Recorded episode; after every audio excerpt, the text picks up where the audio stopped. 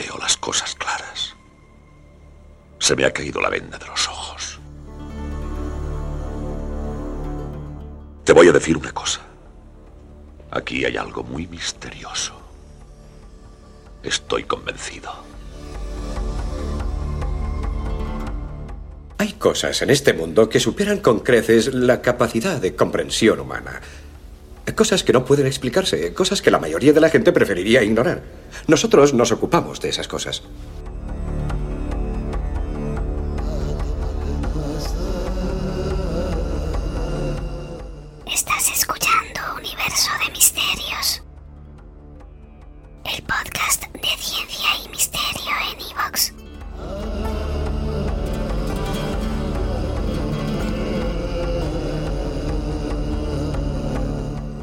El enigma del tiempo. Tenemos enormes incertidumbres sobre cómo comenzó el tiempo y cómo era el tiempo en el universo primitivo. Y en cuanto a su final, en un futuro lejano, aún es más difícil pronosticar si el tiempo terminará y en parte eso depende de lo que entendamos por tiempo. La física nos dice que en cierto modo el tiempo no es uniforme, que su velocidad no es uniforme. Para sujetos que se encuentren en entornos diferentes, el tiempo correrá a velocidades diferentes, aunque esos sujetos perciban el tiempo del mismo modo a la misma velocidad. Veámoslo con un ejemplo. Se ha utilizado muchas veces el ejemplo de un viajero, un astronauta, que vaya dentro de una nave espacial que se aproxime a la velocidad de la luz. Para ese viajero, el tiempo correrá mucho más despacio que para todo el que no se encuentre dentro de esa nave que va a esa velocidad salvo para los viajeros que vayan en otra nave que supere la velocidad de esa. Entonces para esos otros que van a mayor velocidad, el tiempo aún irá más lento, aunque la percepción que ellos tengan dentro de la nave del tiempo sea la misma en un caso o en otro.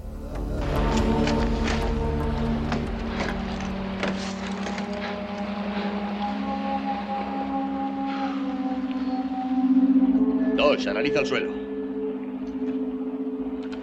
¿Tienes el sensitómetro? Sí, ¿El contador Geiger? también. Aquí hay una pistola, 20 cargas de munición, un botiquín, una cámara, TX9 y víveres y agua suficientes para tres días. ¿Y cuánto dura un día? Eso quisiera yo saber. Landon. ¡Hey, Landon! Vuelve a este mundo, ¿quieres? Lo siento. Estaba pensando en Stuart. ¿Qué crees que puede haber sucedido? Un escape de aire. Murió mientras dormía. No parece haberte afectado mucho. Es algo tarde para condolernos. Murió hace casi un año. De modo que llevamos ausentes de la Tierra 18 meses. Eso depende. Tienes el pelo gris.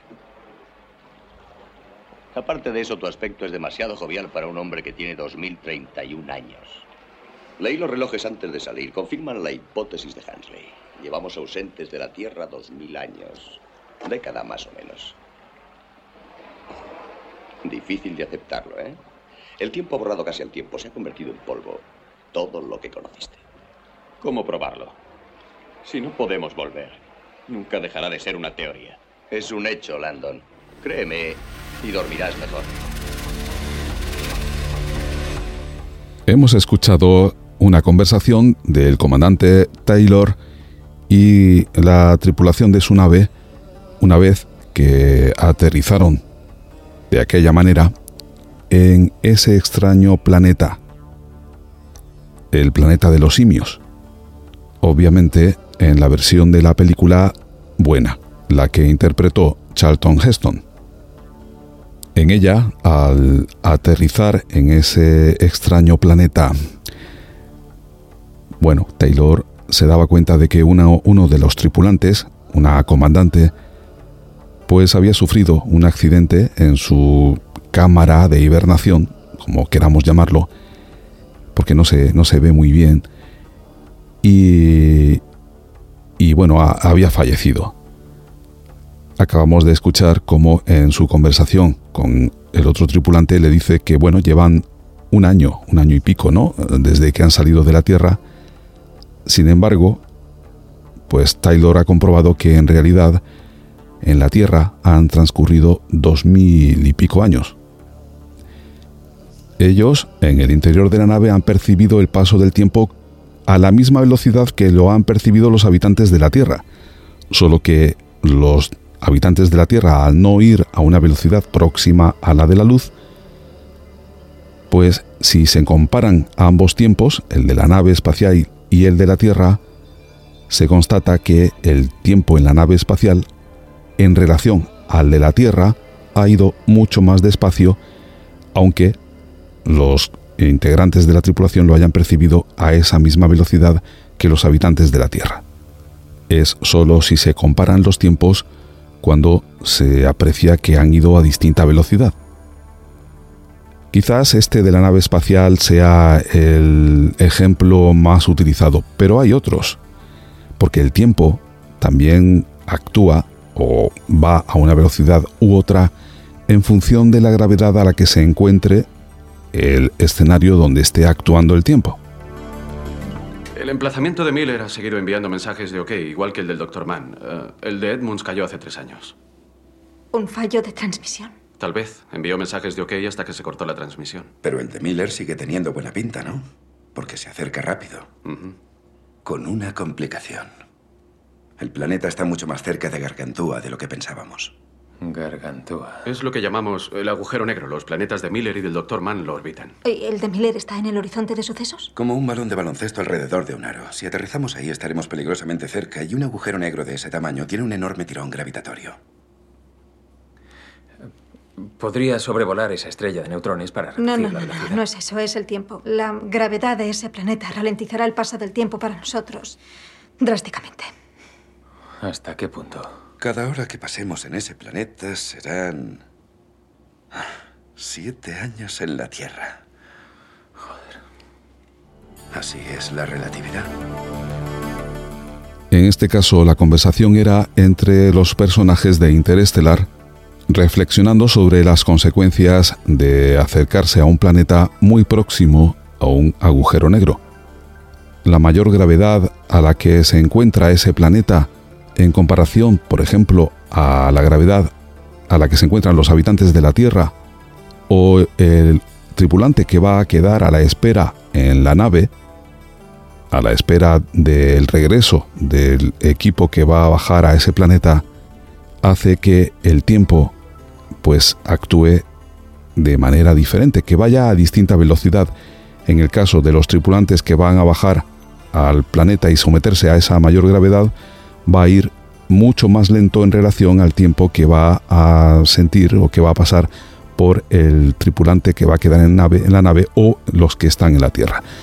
Cada uno de ellos va a percibir el tiempo del mismo modo. No es que se les haga eterno el tiempo a los que van a bajar al planeta. No, lo perciben exactamente igual, solo que si se comparan entre sí, los tiempos han ido a distinta velocidad. Distintas velocidades. Este asunto de que el tiempo es relativo a las condiciones del sujeto, del observador, lo vimos más detalladamente cuando tratamos la teoría de la relatividad de Albert Einstein. Os recuerdo que hay dos episodios dedicados a ello en Universo de Misterios donde explicamos, en la medida de lo posible, utilizando eh, un artículo que lo hacía de manera bastante asequible, cómo era la relatividad. Pero como el tiempo, los enigmas del tiempo distan mucho de estar resueltos, vamos a regresar a ellos en este episodio de Universo de Misterios. Siguiendo para ello, en esta ocasión, un artículo titulado El insondable enigma del tiempo. Lo que sabemos sobre su inicio y cómo podría ser su final.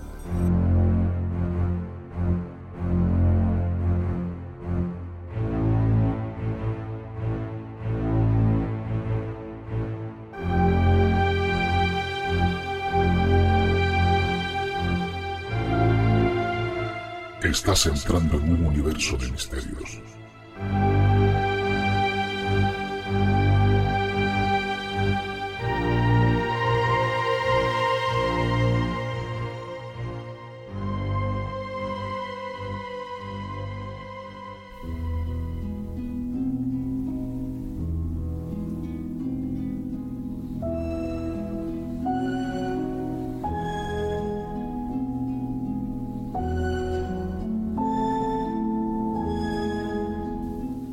El artículo, que, como os digo, se titula El insondable enigma del tiempo, lo que sabemos sobre su inicio y cómo podría ser su final, su autor es Michael Marshall,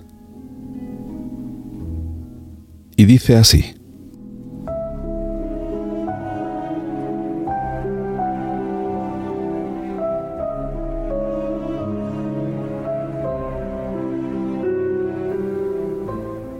Entender el principio y el fin del universo suponen un desafío enorme.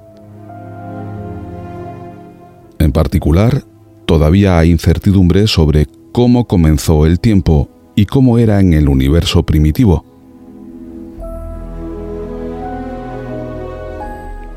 Los cosmólogos generalmente coinciden en que el universo comenzó hace 13.800 millones de años con el Big Bang esto se basa en décadas de observaciones que muestran que todas las galaxias del universo se están separando. En otras palabras, el universo se está expandiendo.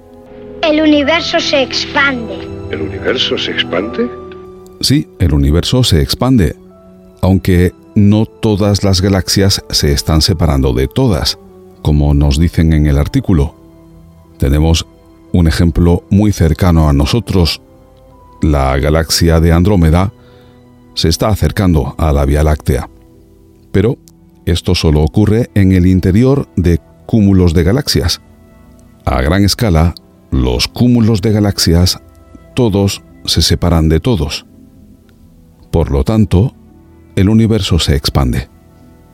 Pero continuemos con el artículo que sigue diciéndonos, si retrocedieras la película, parecería que al principio del universo todo estaba agrupado en un punto de densidad infinita. Y eso quiere decir que al principio todo estaba comprimido en un punto infinitamente pequeño o singularidad que luego comenzó a expandirse a velocidades altísimas con el Big Bang.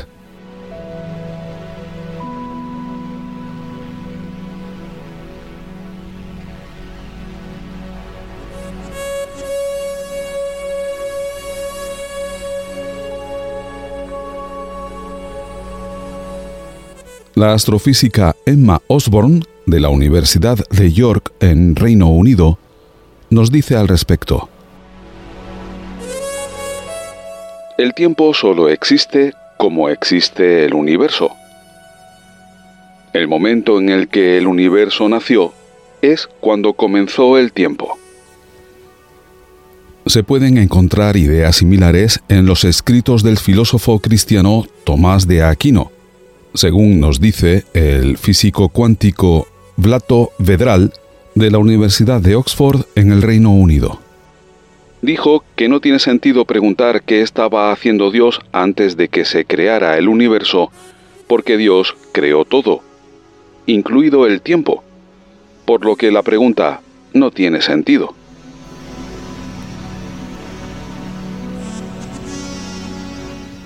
Sin embargo, no podemos estar seguros de cómo fue exactamente el Big Bang y qué sucedió inmediatamente después.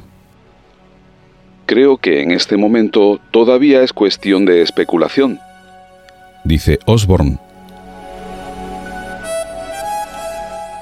Una cuestión clave es que la singularidad propuesta era infinitamente pequeña e infinitamente densa, y los infinitos significan que no podemos describir de manera acertada lo que está sucediendo.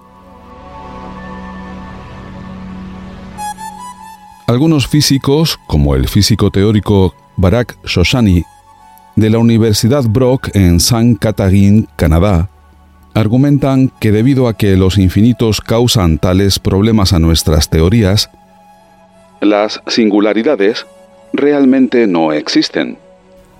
Shoshani dice que más bien son una señal de que la teoría que se utiliza ya no es válida. Además, en su mayoría, nuestro universo parece estar formado por materia oscura y energía oscura, de las cuales aún no sabemos nada. Y eso solo nos lleva a hacer suposiciones sobre cómo se habrían comportado estos dos elementos en las condiciones extremas del universo primitivo. En consecuencia, algunos cosmólogos están jugando con otras ideas. Un escenario posible es que exista un superuniverso que contenga nuestro universo junto con muchos otros, dice Vedral. Desde este punto de vista, el Big Bang es el comienzo para nosotros, pero ocurrió dentro de un superuniverso más amplio del que no sabemos nada. La gente cuestiona cada vez más la idea de que hubo un comienzo único, dice Vedral.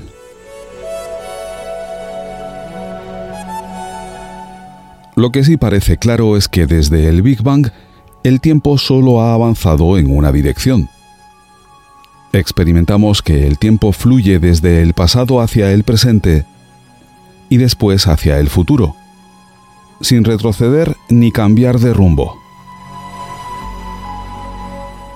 Esto es completamente diferente a nuestra experiencia del espacio tridimensional en el que podemos movernos libremente.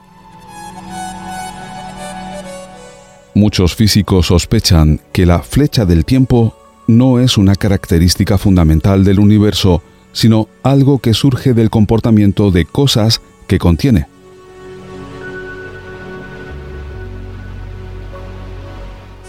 Una de esas explicaciones, vinculada al físico austríaco Ludwig Boltzmann, tiene que ver con la cantidad de desorden o entropía que hay en el universo.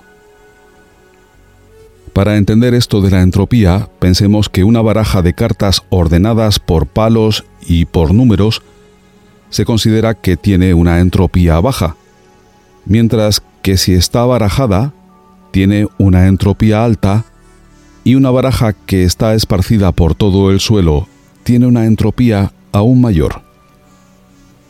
En el universo en su conjunto, la cantidad de entropía siempre aumenta. Puede haber regiones localizadas donde la entropía disminuye. Por ejemplo, si ordenamos la baraja de cartas dispersa. Pero el trabajo que implica hacer esto libera calor lo que aumenta la entropía en otros lugares. Este aumento constante de la entropía es una posible explicación de la flecha del tiempo.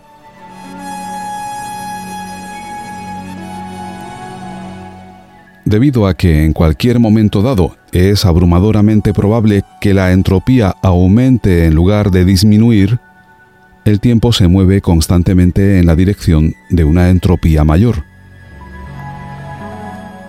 Sin embargo, esta explicación tiene un problema. Se supone que el universo comenzó en un estado de baja entropía, porque si la entropía fuera alta después del Big Bang, no podría aumentar. En realidad, no creo que tengamos ninguna evidencia de ello, afirma Vedral. La mejor imagen que tenemos del universo temprano proviene de una débil radiación llamada fondo cósmico de microondas que nos llega desde todos los rincones del firmamento. Y ese patrón de radiación es altamente entrópico. En otras palabras, el estado que observamos en el universo primitivo no parece un punto de partida muy plausible desde el cual se pudiera lanzar la flecha del tiempo. Al respecto, la filósofa Emily Adlam de la Universidad de Chapman en Orange, California, nos dice, El enfoque actual es simplemente asumir que se trata de un estado de baja entropía, sin ninguna razón particular para ello. Simplemente fue así. Una posible explicación es suponer nuevamente que existen otros universos además del nuestro. Hay un montón de universos y todos ellos tenían diferentes estados iniciales. Dice Adlan. Sin embargo, los seres conscientes como nosotros probablemente solo podrían existir en universos que tienen una entropía creciente. Resulta que nos encontramos en el único universo que tenía baja entropía al principio. Dice Adlan. Los universos que comienzan con alta entropía no sustentarían la vida, por lo que no habría nadie para hacerse la pregunta. Sin embargo, esto sí implicaría asumir la existencia de otros universos, lo que supone un gran salto. Por eso Adlan prefiere otro enfoque. El camino que prefiero es cuestionar el paradigma explicativo que estamos usando aquí. Dice. Intuitivamente explicamos lo que está sucediendo ahora haciendo referencia a lo que sucedió antes. Los acontecimientos del martes explican los acontecimientos del miércoles. Pero esto crea un problema cuando se piensa en el Big Bang y el universo temprano. Si solo podemos explicar las cosas observando cosas anteriores, por supuesto no podemos explicar el estado inicial. Dice Adlan. Lo más importante, sostiene Adlan, es que la historia del universo sea consistente, sin contradicciones o paradojas como personas que retroceden en el tiempo y matan a sus abuelos. Abro aquí un paréntesis para dar mi opinión al respecto de esta famosa paradoja del abuelo. En mi humilde opinión, tal paradoja no existe, porque suponiendo la posibilidad del viaje en el tiempo, si alguien viaja al pasado, busca a su abuelo y lo mata antes de que conozca a su abuela, por decir así, es que ese pobre desgraciado no era en realidad su abuelo, al menos no su abuelo biológico, porque si lo fuera, él no existiría. De tal manera que no se puede descartar el viaje en el tiempo al pasado porque exista esta famosa paradoja del abuelo por razones obvias. Cerramos aquí el paréntesis y continuamos con el artículo que sí que plantea esta idea de la paradoja del abuelo. Nos iba diciendo que lo más importante, según Adlan, es que la historia del universo sea consistente sin contradicciones o paradojas como personas que retroceden en el tiempo y matan a su abuelo o a sus abuelos. Esa es otra razón por la que solo deberíamos experimentar un flujo del tiempo en un solo sentido. Minimiza la oportunidad de que se produzcan tales paradojas. Pero los fundamentos de esta historia podrían ser contrarios a la intuición. La gente suele pensar que el universo avanza paso a paso desde el pasado hacia el futuro. Le das un estado inicial y luego, como una computadora, hace un cálculo y produce la historia paso a paso, en algún tipo de proceso ordenado. Pero tal vez no sea así como funciona. Lo que realmente queremos pensar es en que el universo decide toda la historia de una sola vez. Apunta Adlan. En otras palabras, no es solo el pasado lo que está arreglado, el futuro también lo está, pero aún no sabemos qué es.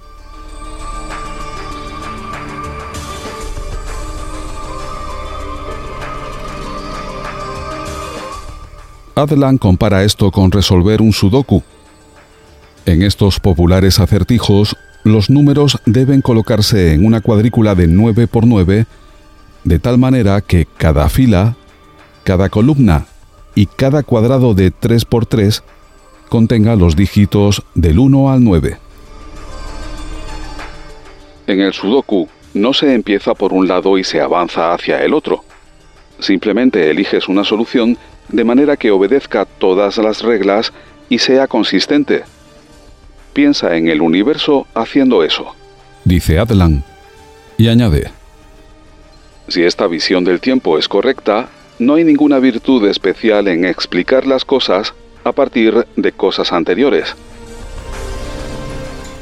En cambio, el presente, el futuro y el pasado dependen unos de otros de formas que no entendemos. Y en este punto nuestro lenguaje se queda corto porque depende en gran medida de la suposición del flujo unidireccional del tiempo. La explicación anterior hace referencia a un universo que hace un cálculo gigantesco, como si hubiera un tiempo en el que no lo hubiera hecho y un tiempo posterior en el que sí lo hizo. Pero si esta interpretación es correcta, entonces conceptos como antes y después realmente no aplican.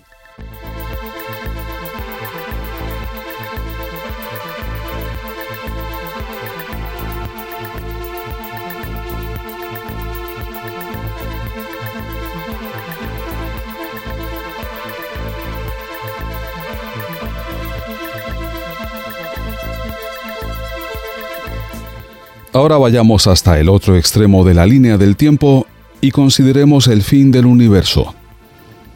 ¿Cómo podría terminar el cosmos y qué pasará con el flujo del tiempo? Los cosmólogos han ideado varios escenarios posibles para el fin del universo, cada uno con diferentes implicaciones.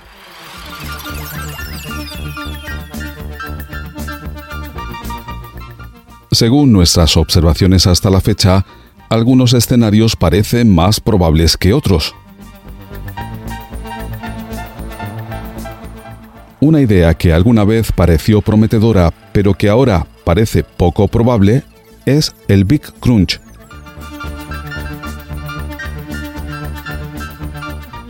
Esta es la idea de que la atracción de la gravedad eventualmente detendrá la expansión del universo y hará que todo vuelva a unirse, lo que culminará en una singularidad que terminará con el universo. Se produciría algo así como un Big Bang invertido, algo que significaría el fin definitivo del paso del tiempo.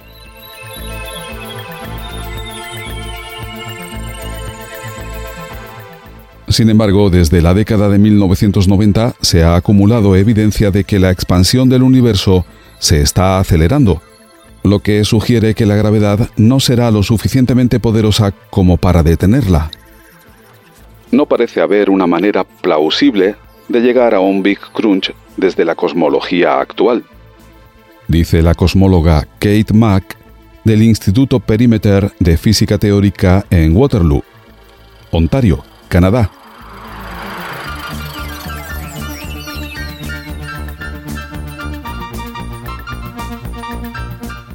La única manera posible sería que la misteriosa energía oscura que está acelerando la expansión cambie su comportamiento. Mac dice, Si es algo que cambia con el tiempo, entonces se podría concebir una versión de la energía oscura que pasaría de crear expansión a crear compresión. Sin embargo, esto es solo una especulación. No hay evidencia de algo así. Otro escenario que también se considera improbable es el Big Rip. En este futuro imaginado, la energía oscura se vuelve un poco loca, dice Mac. En este escenario, a medida que las galaxias se separan y el universo se vuelve cada vez más vacío, la energía oscura se vuelve más dominante. En última instancia, la energía oscura se vuelve tan poderosa que primero desgarra las galaxias y luego destroza el espacio mismo. Es una idea dramática, pero la mayoría de los cosmólogos no la toman en serio como una posibilidad. Dice Mac. Eso se debe a que ese escenario parece requerir cantidades cada vez mayores de energía sin una fuente obvia. no está claro si algunos principios fundamentales del universo implican un gran desgarro, un Big Rip. Añade Mac.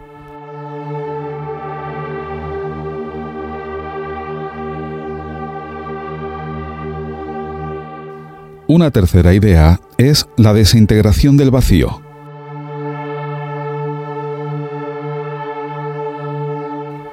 Este escenario depende del comportamiento del campo de Higgs, descrito H-I-G-G-S. El campo de Higgs es un campo de energía que impregna todo el universo y desempeña un papel clave a la hora de hacer que las partículas tengan masa. En 2012, investigadores del Gran Colisionador de Hadrones detectaron la partícula asociada, el bosón de Higgs, confirmando la existencia del campo. Al respecto, Mack dice, El campo de Higgs es lo importante. La partícula es exactamente la forma en que sabemos que el campo de Higgs está ahí. Los cosmólogos creen que el campo de Higgs no siempre ha tenido la misma intensidad. El campo de Higgs cambió en el universo temprano. Estableció las condiciones para que la física sea como es hoy. Permitió la existencia de átomos y moléculas y todo al crear la mezcla de fuerzas y partículas fundamentales que experimentamos. Señala Mack. Desde entonces el campo de Higgs se ha mantenido estable, pero en teoría podría volver a cambiar. Si esto sucediera, aparecería una especie de burbuja en cuyo interior las leyes de la física serían diferentes. Cambiaría la mezcla de partículas que existen, cambiaría la combinación de fuerzas, cambiaría la estructura de la física de partículas de una manera que, desde cualquier punto de vista, la haría inhabitable. Dice Mac. Y no se detendría ahí. Esta burbuja se expandiría aproximadamente a la velocidad de la luz y destruiría todo. Nos destruiría por completo. Señala Mac. La buena noticia es que la decadencia del vacío es solo una posibilidad teórica y solo ocurrirá dentro de billones de años. Pero también es un evento aleatorio, por lo que realmente no podemos predecir cuándo o dónde podría suceder. Advierte Mac.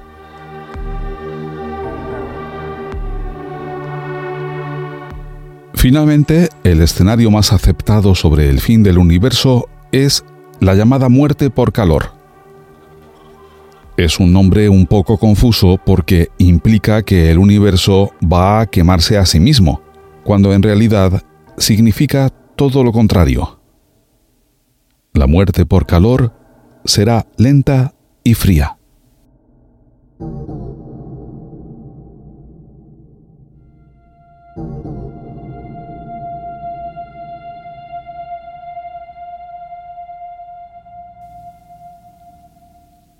La idea es bastante simple. Actualmente el universo se está expandiendo y las galaxias se están alejando unas de otras. Adelanta la película y eventualmente las galaxias estarán tan alejadas que la luz de una galaxia nunca llegará a las otras. A medida que la materia se expanda, las estrellas se quedarán sin combustible y se oscurecerán. Con el tiempo se alcanzará la entropía máxima. Todo estará lo más disperso posible. Nunca más habrá vida y de hecho nada interesante. Pero que nadie se preocupe por esto. Esta muerte por calor proyectada está tan lejos en el futuro que nuestras mentes no pueden comprender la extensión de tiempo involucrada.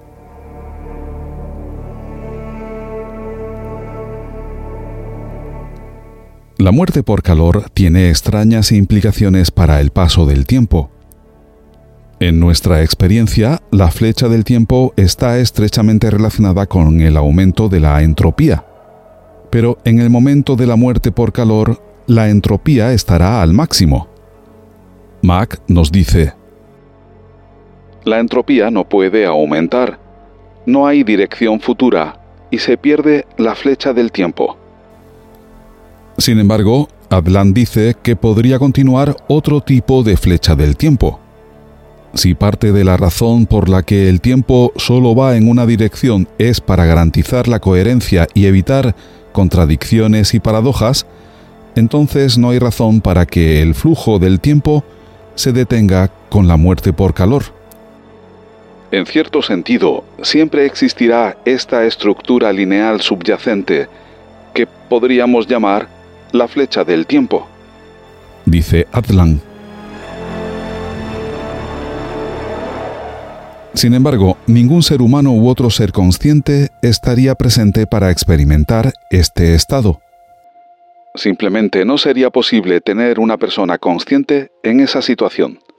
Dice Adlan, y añade, Presumiblemente parte de lo que se necesita para ser consciente es tener la capacidad de formar recuerdos y tener procesos de pensamientos. Estos procesos se basan en interacciones complejas que son sólo posibles cuando la entropía aumenta. Una vez que eso se detiene, no hay posibilidad de conciencia o memoria. Aún se puede hablar de la idea de que el tiempo pasa, pero no en una dirección. Dice Mac. No es que no exista, es solo que ya no tiene significado. Y Adlan, por su parte, añade, Creo que el tiempo tiene varias caras. Se trata de una estructura física objetiva que aún existiría incluso en caso de muerte por calor. Y el artículo concluye con la reflexión de Adlan, pero también hay muchas cosas que ver con nuestra experiencia subjetiva del tiempo. Y es posible que con el tiempo esas cosas desaparezcan.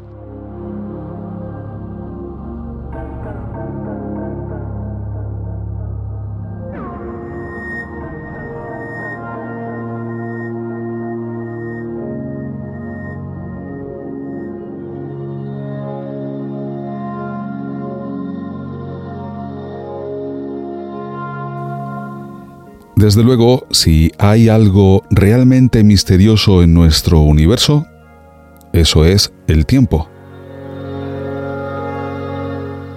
Lo que creemos saber sobre la naturaleza del tiempo, sobre su origen, su estructura, si es que hay una estructura, en fin, como os digo, casi todo lo que sabemos del tiempo es especulativo. A mí me da la sensación de que es una propiedad emergente del universo. Supongo que lo habré leído en algún sitio y por eso lo tengo en mi mente. Una característica que en cierto modo existe como un subproducto de otras funciones que se dan en el universo. Pero también, obviamente, esta idea es especulativa. Prestigiosos físicos nos han dicho que pasado, presente y futuro son solo ilusiones, aunque, como nos decía Einstein, sean ilusiones pertinaces. O que el tiempo es como un inmenso mantel, un plano, si queréis, en el que se encuentran todos los hechos acontecidos en el pasado, el presente y los que acontecerán en nuestro futuro. Todos están ahí, están ya producidos. Y si nosotros tenemos conciencia de que hay un antes y un después, un pasado, un presente y un futuro, eso podría deberse a nuestra percepción del tiempo en nuestro cerebro y a nuestra ubicación dentro de ese plano.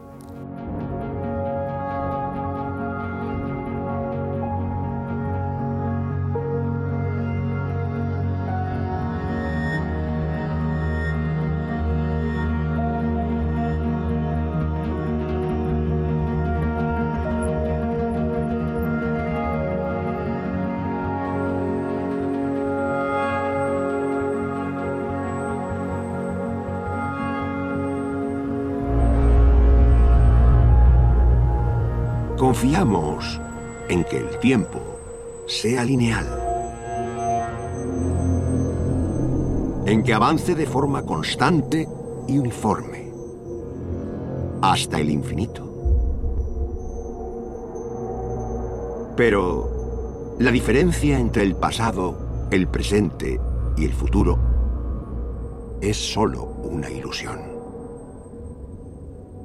El ayer, el hoy y el mañana no se suceden, sino que están conectados en un ciclo infinito. Todo está conectado.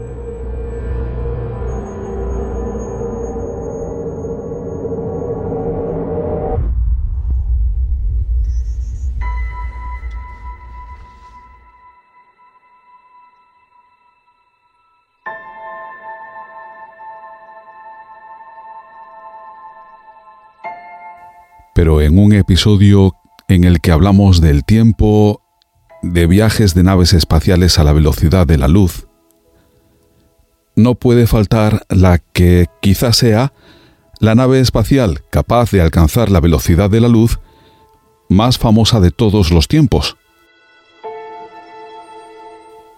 El halcón milenario.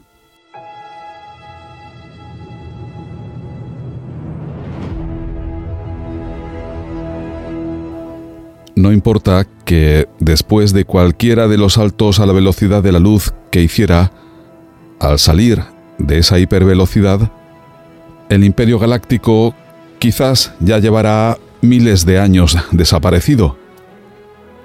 No importa, porque aunque Star Wars no sea una serie de películas de ciencia ficción, sin duda son maravillosas.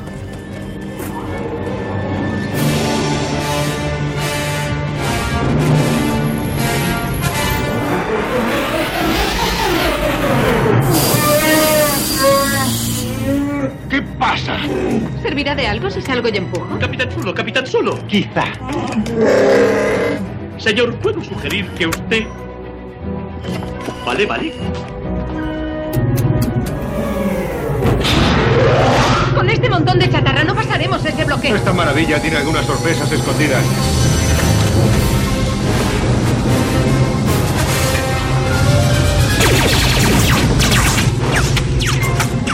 Vamos, vamos. Ignición. Esperemos que no se funda nada.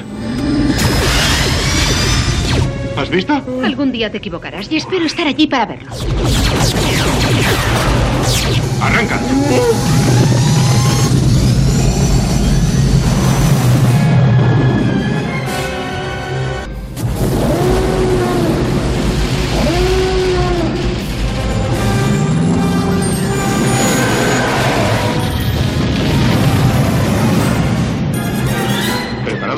Saltar la velocidad. Pero, señor.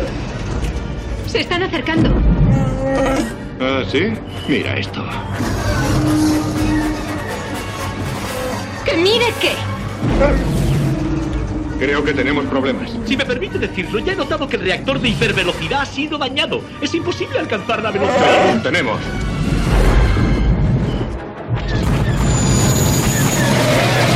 Elevadores horizontales. Reguladores de aluvio. ¡Ay! Traederas hidrollaves. Ahora resulta que no es eso. Voy a desconectarlo todo, excepto los sistemas de energía de emergencia. Señor, casi me da miedo preguntar, pero ¿eso incluye el desconectarme también a mí? No, te necesito para hablar con el halcón. Averigua lo que pasa con la hipervelocidad.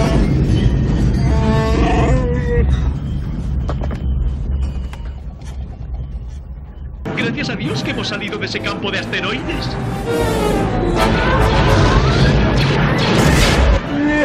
¿Preparados para saltar a la velocidad luz? Uno, dos, tres.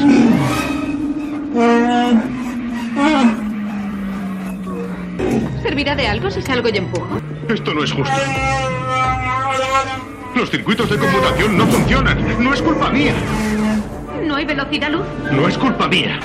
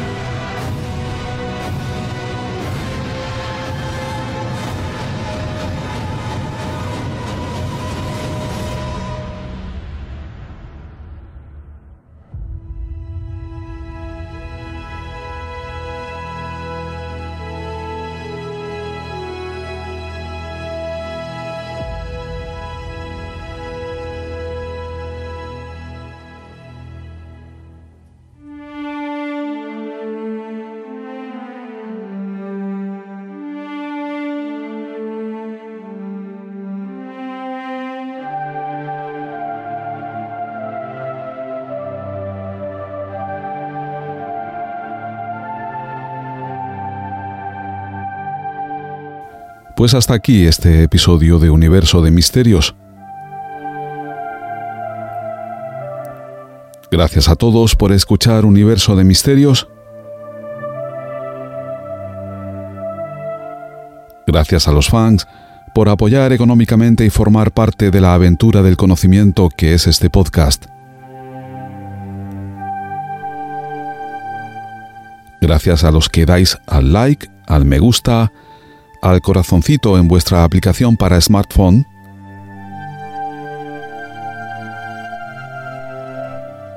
Gracias a los que compartís la existencia de Universo de Misterios en vuestras redes sociales.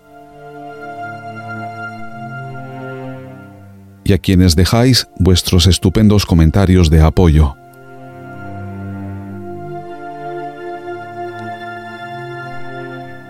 No olvidéis que no hay misterio en lo que no es cierto y que solo a los ignorantes pueden los charlatanes vender sus mercancías.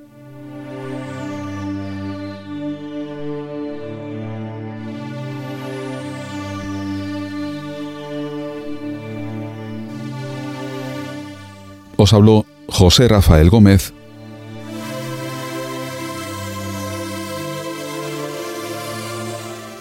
que emite este podcast a través de Internet para todo el planeta Tierra y para más allá si hubiere alguien a la escucha. Desde las preciosas montañas de la serranía de Ronda.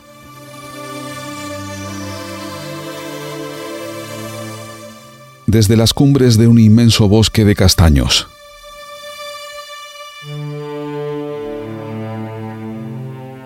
Junto al Parque Nacional de la Sierra de las Nieves, reserva de la biosfera y reducto de los últimos bosques de pinsapos de este planeta.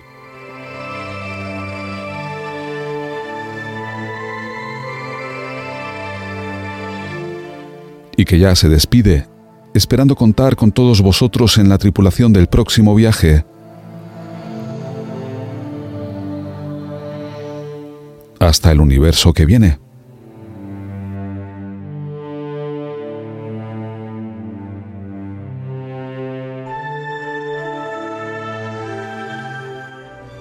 Qué yo he nacido español y no azteca? ¿Por qué, padre? No hay nunca respuesta a las preguntas que verdaderamente importan. ¿Por qué? Tienes muchas preguntas y aunque el proceso ha alterado tu conciencia, sigue siendo indefectiblemente humano. Ergo, habrá respuestas que comprendas y habrá otras que no. No hay un porqué. Nada más te enseñaré hoy. Libera tu mente de preguntas.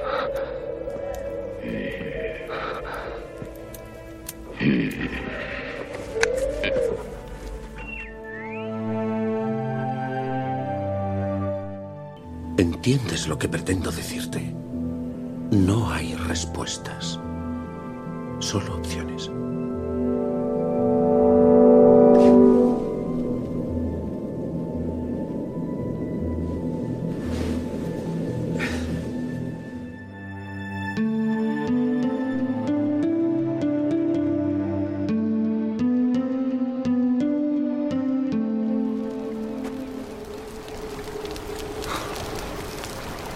¿Por qué lees tanto? Mírame y dime lo que ves. ¿Es un truco? Lo que ves es un enano. De haber nacido campesino, me habrían abandonado en el bosque para morir. Por desgracia, nací como Lannister de Roca Casterly. Se espera algo de mí. Mi padre fue la mano del rey durante 20 años. Hasta que tu hermano mató al rey.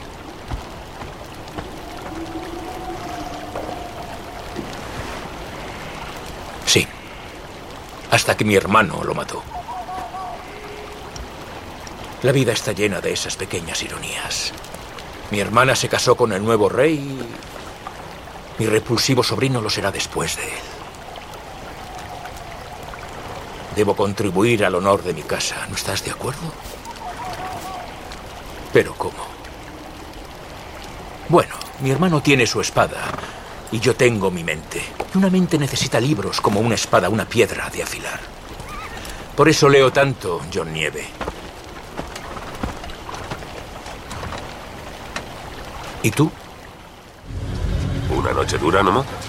Si salgo de esta sin soltar un chorro por algún agujero, será un milagro. Esto me huele muy mal. Esto me está dando mala espina. Larguémonos de aquí. Sí, tienes razón. Gracias por venir esta noche, amigos. Será mejor que nos vayamos.